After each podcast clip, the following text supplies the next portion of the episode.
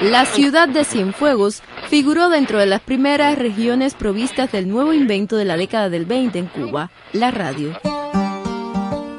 Tales condiciones propiciaron la apertura el 1 de julio de 1936 de la CMHM, la emisora del aceite Martí, un producto distribuido en Cuba por los herederos de Nicolás Castaño.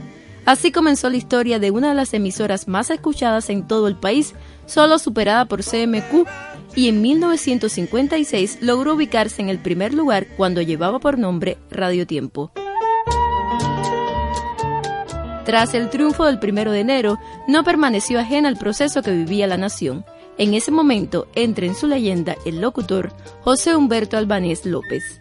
Llegué, vi detrás de unos cristales dos personas, una que estaba más próxima y otra que estaba más alejada. El más alejado era el locutor que estaba haciendo su turno. Todo, en aquella época todo era directamente al aire. Toqué el cristal muy sutilmente. El compañero que estaba más próximo al lugar salió a atenderme y yo le pregunté después que le di el saludo que si el compañero Varela estaba trabajando y me dijo, soy yo. Creo que fue en el 63, que entonces habilitaron turnos y ya yo iba trabajando más, pero todavía no tenía una plaza fija. Primero de enero de 1966 ya pasé a laborar como locutor en plantilla con la misma característica de operar equipos, de atender dos teléfonos, porque en Radio Tiempo sí habían dos teléfonos. El 7000 y el 8484 creo que era el otro. Y hacer la producción casi siempre de noche. Y bueno, la programación desde a partir de las 6 de la tarde, incluyendo el noticiero estelar, que era de 6 a 6 y 30. Ahí no había nada más. Informaciones de corresponsales, era todo escrito, todo, todo. todo.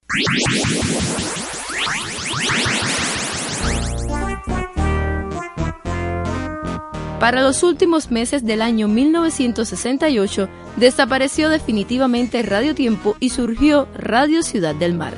La emisora mantenía una amplia programación informativa con un colectivo muy pequeño, según el periodista Octavio Pérez Valladares. La emisora de radio aquella era lo que se había quedado de Radio Tiempo, eh, cuando vino, cuando triunfó la revolución, Villa Clara, que era la sede provincial, se llevó incluso hasta un radio que tenía los Vázquez, que, actualizaba la hora, y se llevó los mejores equipos que había aquí. Incluso aquí en, Los Maristas, hoy la EIDE, había la mejor colección de Cuba y más completa de taxidermia. Y se llevaron eso para allá también, y hubo muchas cosas esas mal hechas.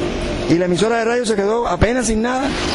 Entonces yo era el tercer reportero. La primera entrevista que yo hice fue con una grabadora Tesla que pesaba 25 libras, una roba. Esa es una grabadora checa. Tenía un cable muy largo y un micrófono muy grande.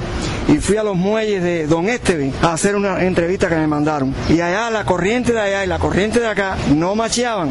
Y entonces la entrevista por ahí ya no podía salir al aire porque no se entendía. Pero es que hice la entrevista peor de mi vida. Fue terrible. Incluso Pedro Martínez Vidal se acuerda de eso y él era el jefe técnico era jefe como un jefe de... Eh, dijo que esa entrevista no podía salir al aire. Y si tú supieras que después con el tiempo, con una entrevista cogió un premio nacional, que fue la entrevista a Luis Gómez. Paulatinamente los cánones viejos dieron paso a una original identificación, al arribo de nuevos profesionales y al mejoramiento de las condiciones técnicas, pero seguía persistiendo el poco empleo de los géneros de opinión entre los reporteros. Así lo afirma el colega Jorge Domínguez Morado. Bueno, nosotros hemos cambiado sobre todo en la tecnología, evidentemente. Antes aquí se trabajaba con cinta oro con cinta que el trabajo era muy difícil para, para poder hacer una edición. Ahora trabajamos con, con equipo, con tecnología digital, computadora. Eh, el trabajo se le facilita a los realizadores de sonido, a los periodistas, a todo el que produce radio. Eh, yo creo que todavía la mentalidad de la, de la producción radial, tenemos todavía que mejorar muchísimo en la calidad del periodismo que hacemos, en la calidad de la realización radial que, tenemos.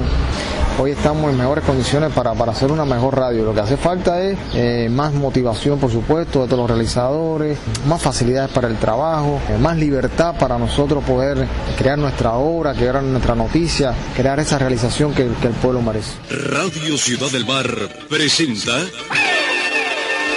La prensa ante el micrófono. Y ahora, el triángulo de la confianza. un enfoque diferente hecho con palabra propia.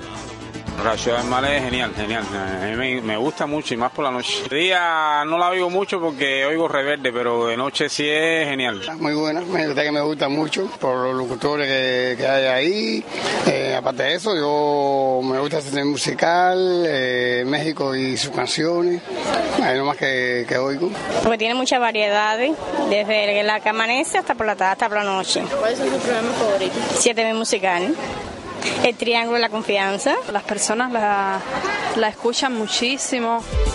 Esta es CMFL Radio Ciudad del Mar. Desde Cienfuegos, Patrimonio Cultural de la Humanidad.